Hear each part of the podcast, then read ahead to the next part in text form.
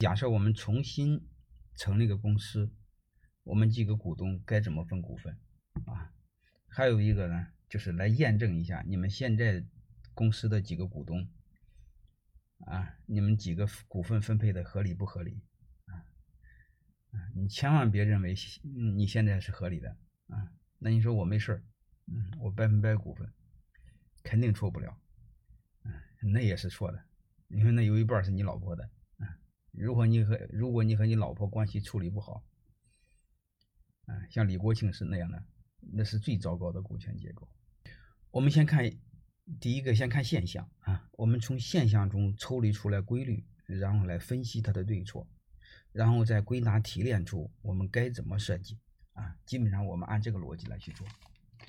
我们常见的股权结构呢，常见的一个现象呢，就是这么几种现象。第一个呢是高度平分，嗯。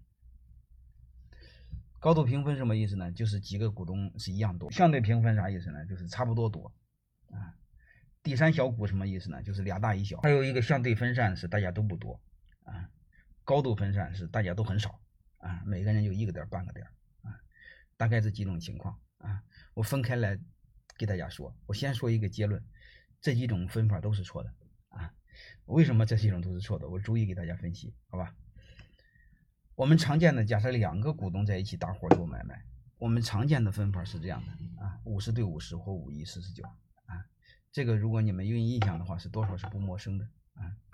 这种为什么是错的呢？我马上给你分析。我先说这种结果是不好的啊。第一个是你一般这样的做不大啊，还有一个也上不了市，还有一个风投也不投啊，这种结果是错的啊。然后我分析为什么我们会。喜欢这样分啊，这背后暴露出我们中国人有一个通病啊，这就要对我们这个民主性做反思啊，因为背后都是人性啊，人性背后它有一些民主性在里头啊。我们这个民主在里边，它一个最底层的一个逻辑是什么呢？它首先是讲情义啊，我一再告诉过大家，少讲人情，多讲人性啊。少讲道德，多讲规则。但是我们多数人在一起，会本能的讲人情，会本能的讲道德。如果各位你们读过书不多，或者是你读的是文科，更容易陷入这种逻辑当中。一旦你这种逻辑就毁了。因为一旦讲感情讲道德，那弟兄两个一起做买卖，凭什么你要比我多，是吧？哥俩好见面分一半，那就得一样多，啊！而且要讲起感情，讲起道德，这玩意儿没标准，对吧？这时候你会发现，谁都会认为谁是好人，所以这时候一般你只要是起点是错的，结论一定是错的。你比如一旦讲兄弟情谊，你放心好了，一定是这么分啊！你们你是大哥，大哥也没用，大哥你五十一，我四十九，也是这样。那这样是这个也是错的，我一会儿给你讲为什么它是错的。好吧，所以我们你是不要这么分。我想给大家一个结论是什么呢？就是我们在一起做买卖，我们永远要关注一个焦点，什么焦点呢？就是我们在一起永远要讲规则、讲事实、讲真理、讲道德，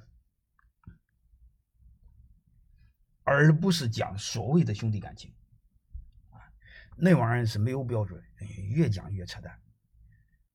如果我们小的时候没读过书，或者读的书少，你被这个喜欢这玩意儿还可以，但是你随着你的阅历的成长，千万别捣鼓这玩意儿。